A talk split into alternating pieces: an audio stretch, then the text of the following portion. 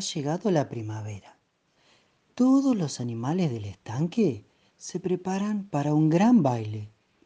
Pero la ranita Clarisa no se anima a participar, pues es demasiado tímida. Suspira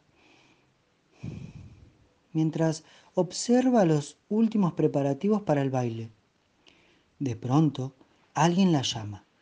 Clarisa, te necesitamos, exclamó el pato. Así es, tienes que ayudarnos a colgar linternas chinas sobre los lotos, continúa la libélula. Clarisa es tan ligera y ágil que solo ella puede saltar de loto en loto. Al anochecer, todo el estanque resplandece gracias a la luz de las linternas chinas.